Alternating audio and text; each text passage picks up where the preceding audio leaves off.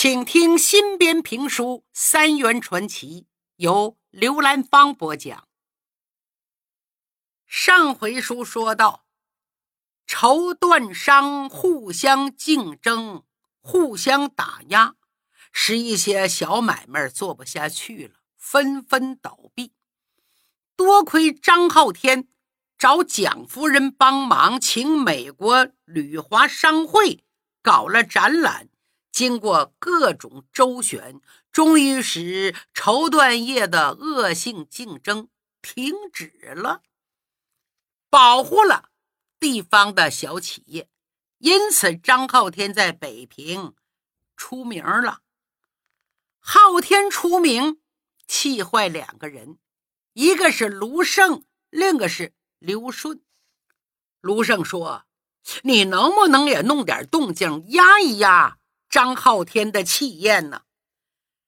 刘顺心里很不舒服，自己苦心经营的商场骄子形象一落千丈，不由得仰天长叹：“哎，人家天时地利人和全占全了，我自认倒霉吧。”卢胜一看不高兴了：“你看，你看，这就不对了。”你这是灭自己的威风，长他人志气。当年我为什么选你呀？看中你的雄心勃勃，指望你将来做商会的总理，彻底打败高品云。我把宝压你身上了，你可别垂头丧气呀。刘顺说：“我垂头丧气了吗？你看我像那个认输的人吗？哎，好小子！”我就知道你不会被打趴下，哼！刘顺一阵冷笑。张浩天呐，就他暂时风光，有他叫苦的时候。刘顺眉头一皱，有了主意。什么主意啊？我也要养奶牛了，而且要比过张浩天。他一直在想，上次就是因为激进点儿，运气差点儿，没干好。可是，就凭我是商场骄子，干什么不行呢？于是他找到乳业联合会的会长庄有德。庄有德正想怎么把张浩天给整治整治，苦于没有机会。嘿，天顺公司内部出裂缝了，正好我把这口子撕开点撕大点儿。当时的表示，刘顺。我支持你，并且给他出个主意。你需要如此这般，这么怎么怎么怎么这么办？来个釜底抽薪。刘顺一听，好啊，高，真高。庄有德什么主意？他说：“天顺牧场的地是你刘顺的，张浩天只是借地经营。要是把地收回来，张浩天还能支撑得住吗？”没有草场，他的牛往哪儿放啊？还得放你呢，等于是你全面接管了天顺。刘顺大喜过望，很快便开始了那复仇行动。当下找来律师，向昊天发了一份律师函，要求昊天必须在十天之内归还草场。如果拒不执行，那么将会。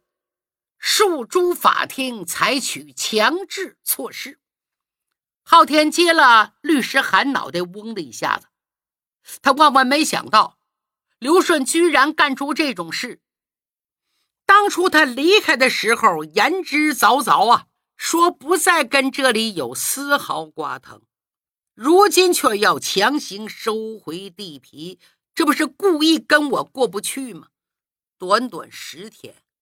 昊天如何安置几十头奶牛啊？这奶牛很娇贵呀，弄不好可就保不住了。愁的昊天无精打采回到家里，两个孩子刚要上去纠缠，一看昊天皱着眉，芙蓉知道他心里有事儿，把孩子拉到一边儿昊天回到屋里，倒头便睡，一下子睡到第二天八九点。早上睁开眼睛，芙蓉坐在身边，问他：“昨天晚上你睡得太沉了，晚饭也没吃，没舍得叫你，你太累了，在家里休息两天吧。”昊天说：“嗨，这回不忙了，我马上要把牧场还给人家刘顺了。”啊！这句话，他母亲王氏也听见了，都大吃一惊，赶紧进来。怎么回事啊？啊，牧场怎么了？昊天就把刘顺要收回牧场的事儿说了一遍。哎呦，顺子是怎么了？怎么神一出鬼一出的？我看他挺聪明啊，老夸他为人处事也不错，怎么变这样了？你怎么把他得罪了？这些年他不是一直都有分红吗？咱没亏待他呀。傅荣也生气了，明明是他有错，又要收回草场，他是不想让你干了。是啊，怎么办呢？乳牛场还干不干？娘，你别着急，我想办法。其实昊天啥办法也没有。很快，十天期限到了。刘顺一大早便带着律师来到了牧场。昊天站在办公室门外，看着刘顺走来。哦，你亲自来了，请进。刘顺说：“这可是大好日子，我怎么能赶不来呢？”说着，腾腾腾走进办公室，往椅子上一坐，翘起二郎腿，冷眼打量昊天。哎，我说老表，马上你就不能坐在这办公室了。我怎么看你一点都不着急？昊天反问道：“我为什么要着急呢？”哼哼，我真有点纳闷儿。你辛辛苦苦经营这么多年，忽然有一天，这一切跟你没有一点关系了，你就一点儿也不着急吗？昊天微微笑道：“你特别喜欢看到我着急的样子。”哎，哈哈哈哈哈！我们毕竟也算亲戚，我怎么会在这节骨眼上幸灾乐祸呢？你如果有什么意见，不妨直说，我哪有什么意见？这草场本来就是属于你的嘛，痛快！张浩天，行，凌乱不惊，果然是个做大事的。嗯，既然你铁了心要收回，我横竖都是一死，你就快点吧。要你这么说呀，我还真有点不好意思了。可是。商场如战场啊！我今天放你一马，明天你又骑到我头上拉屎，我可受不了。昊天说：“你多虑了，我一直拿你当我的亲兄弟，只想着你能越过越好，从没想过骑在你头上。我们大家都好好的，不行吗？”嗯，既然你把我当做兄弟。你从南京回来，为什么毫不留情的把我赶出牧场？我没有赶你，我只是觉得你不适合做这个。要建一个好的奶牛场，绝不是一朝一夕能办成的，太激进了不行，更需要足够的耐心和毅力。嗯，我的耐心、毅力、恒心可能比不上你。可是我比你有魄力，我不怕失败，你敢吗？昊天说：“那就只好祝你好运了。”刘顺坐在椅子上，摆摆手：“我不跟你扯这些，谈正经的。你这些奶牛打算怎么处理？”刘顺以为草场要过来了，那些奶牛没地方放，还得留在这继续经营。他就全部接管天顺奶场了。没成想，昊天说：“我跟工人们商量好了，每人牵回去几头，先各自养着。等我找好草场再牵回来。”啊，嘿嘿，你真行啊！你不嫌麻烦呐，我真替你着急呀。唉，这是没办法的办法，总不能杀了吃肉吧？那有没有别的办法呢？老表啊，我可以跟你商量一下。我也不是不近人情的人，这么办吧，你的工人和你的奶牛还继续待在这里，以后我负责给他们发工资，还有这里的一切设备。你当初毕竟花了不少钱，费了不少力，你可以开个价，不管多少，我照盘全收，怎么样？刘顺这么一说，倒让昊天觉得非常意外，没想到。刘顺还有这份心思，不过还是谢绝了。谢谢吧，这些工人跟了我这么多年，都是熟手，不管前面的路怎么样，也愿意跟着我走下去。现在我本人不在这里，他们也不会再待下去，那些牛也不会放在这儿。刘顺一听，心凉了。其实他自有一番打算。现在接收牧场，一没有人，二没有牛，一切还得从头做起。又不知道猴年马月，那倒不如捡个现成的，还能做个顺水人情。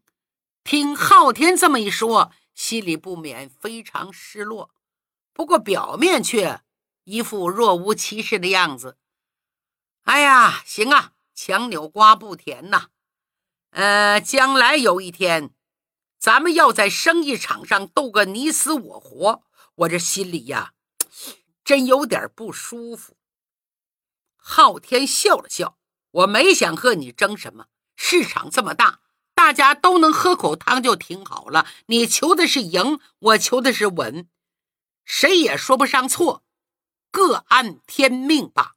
来，拿过合同，咱们签吧。好啊，昊天呐。咱俩打小在一起，我不会坑你。你签了字，从此之后咱们一了百了。好，好，好，好，来签字。说着，把这合同放到这儿，笔拿过来了。昊天刚想签字，突然门口有人喊了一声：“等等，不能签。”嗯，就这句话。刘顺听了，脸色唰就变了。怎么说话的声音太熟了？不是外人，是他的爹刘灿元。心想：这个老家伙来干嘛呀？哎，马上草场归我了。哎哎，你你干嘛来了？他扭头看了看，没说话。昊天也觉得惊讶，赶紧站起来，把门开开，一看门口站个出家僧人。正是自己的表舅刘灿元，他快步迎上去：“表舅，你怎么来了？哪阵风把你给吹来了？”只见刘灿元满面春风，双手合十：“阿弥陀佛，老衲有千里眼、顺风耳，听说有人要把你从这里赶走，就赶紧跑过来查看查看。”扭头。对刘顺说：“你以为签了字，这牧场就是你的了？没用，一点用没有。因为你那张地契本来就是假的，我这张才是真的。”说着，他从袍袖里拿出一张纸来，在刘顺面前晃了晃。不信。跟老衲到土地局走一趟，那里有备案，看他们认不认这个。啊！刘顺听这话，就像凉水浇头，怀中抱冰。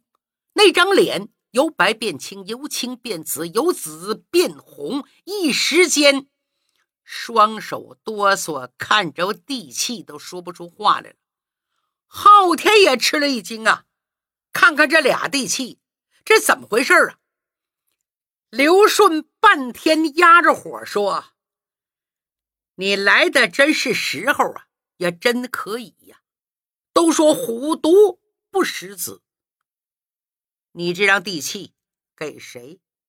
啊，不会给我吧？你胳膊肘朝外拐，向着外人，我真是投错胎了。”刘灿元摇了摇头。如果你们表兄弟一直好好合作下去，那么只要我不说出来，真又何妨，假又何妨？昊天还是一头雾水。表舅，这怎么忽然又多了一张地契呢？当初你不是说自己手里没有吗？哦哦，弥陀佛。说来这一切都是造化，当初的确没有，可是后来我可就有了。那么刘灿元怎么就有了一张地契了呢？而且是真的呢？原来啊，当初军阀混战，兵荒马乱，北平很不太平。刘参元的父亲害怕地契给弄丢了，以防万一。老人家啊，就复制了一张假的，放在外边，把真地契缝在枕头里，藏起来了。也可以估摸，老人家内心还是希望儿子刘灿元能东山再起，重振雄风，故而给留了这么一手。前段时间，刘灿元整理衣物，看枕头脏了，想拆洗一下，打开一看。就发现了枕头里的秘密。刘灿元说完这些，他儿子刘顺冷冷地说：“看来你是要把这张地契送给张浩天了。”刘灿元反问：“我给他又怎么样呢？这里本来就是一块废地，能有今天，是人家昊天一点一点做出来的。你呢？”除了一味的蛮干，你又做什么？凭什么要不劳而获？刘顺当时就急了，就算我什么也不做，就算把这里给毁了，我高兴，我乐意，怎么的？你有本事，你抓我坐牢啊！哈哈哈！你要敢毁，你就真成了一个不折不扣的逆子混球，你就甭想在商业圈里头。混了，哎，这昊天一看，这父子两个吵上了，他不愿意让表舅因为他的事情为难，赶紧说：“表舅啊，谢谢你好意。当初我跟刘顺也只是合作关系，他出地，我出人。现在他既然有了新打算，就应该把这块地还给他，我可以另谋出路。”刘顺打断了昊天的话：“嘿嘿，又要做好人呐？我就纳了闷了，你怎么天生就是好人？我刘顺天生就是混蛋呢？”他父亲刘灿元倒笑了：“是不是混蛋你自己知道，重要的是你得知道自己是做什么的料。养奶牛，昊天行，你不行，你又何必非要一条道走到黑呢？”你把草场收了，那几十头奶牛怎么办？你呀，发发善心，放过那些可怜的奶牛吧。刘叔一听又急了：“我怎么就不能养奶牛呢？我非养不可！我就不信这个邪！我天天把奶牛当爹一样伺候着，看我行不行？”昊天一看，因为一张地契，父子两个彻底闹翻，急忙劝道：“表舅，谢谢那好意。”我是不愿意在这干了。从今天开始，这里跟我不再有丝毫关系。刘顺呐，你放心，不管地契是真是假，这块草地就是你的，我不会再争。你呀，就放手干去吧。表舅，你也别操心了，跟我走。刘灿元无奈，把这地契收起来，跟昊天出去了。律师走了过来，刘先生，现在怎么办？刘双看看傻乎乎的律师，拿出一沓子钞票一摔：“没你事了，走吧。”律师收了钱出去了。刘顺坐在空荡荡办公室里，嗯，天双公司黄了，奶牛和工人全走了，光剩牛场了，有什么用？他三把两把把地契撕个粉碎。嗯，说我不能养牛，我非办牛场不可！我气死你，张浩天！想到这，他去找庄有德和卢胜去了。回头再说昊天，送走了刘灿元，回到家里，芙蓉问他接下来有什么打算。昊天说：“继续养牛啊，生意还得做呀，而且要做得更大更好。不过现在还不行，你等我处理完了这些奶牛的，好几十头送到谁家都不容易，特别是叫舅舅多操点心。那么大牛场，说黄就黄啊，很多事情要办。”第二天。母亲王氏跟昊天说：“哎，刚才我看见秀娥带着孩子回来了，不知道为什么，我看她没有笑容，眼角还青了一块。我问她怎么了，他说是不小心撞的，是不是顺子打他了？这……”昊天听完打个愣神儿，想起来。签合同的时候，表舅突然来了。表舅怎么来的这么是时候呢？还带着真地气呢，给解了围。哦，我明白了。秀娥有一次问过表舅的地址，难道说表舅刘灿元是秀娥给找来的？这件事叫刘顺知道，刘顺对他动粗了。想到这，他心里很关心。转过天来，他以给刘老三家送牛奶为名，正碰上秀娥出门买菜。昊天一看秀娥戴了个大大的墨镜，把眼睛遮得严严实实的，急忙把她拦住：“秀娥，你眼睛怎么了？没怎么的，把墨镜摘下来。”“嗯。”摘下墨镜一看，在右眼圈周围果然青了一片，都破相了。说吧，谁欺负你了？谁能欺负我呀？没有，不小心叫桌子角撞的。你又不是瞎子，怎么能好好会撞到桌角上呢？秀娥，你就别藏着掖着了。好了好了，你要非问不可呀，那我就实话实说了。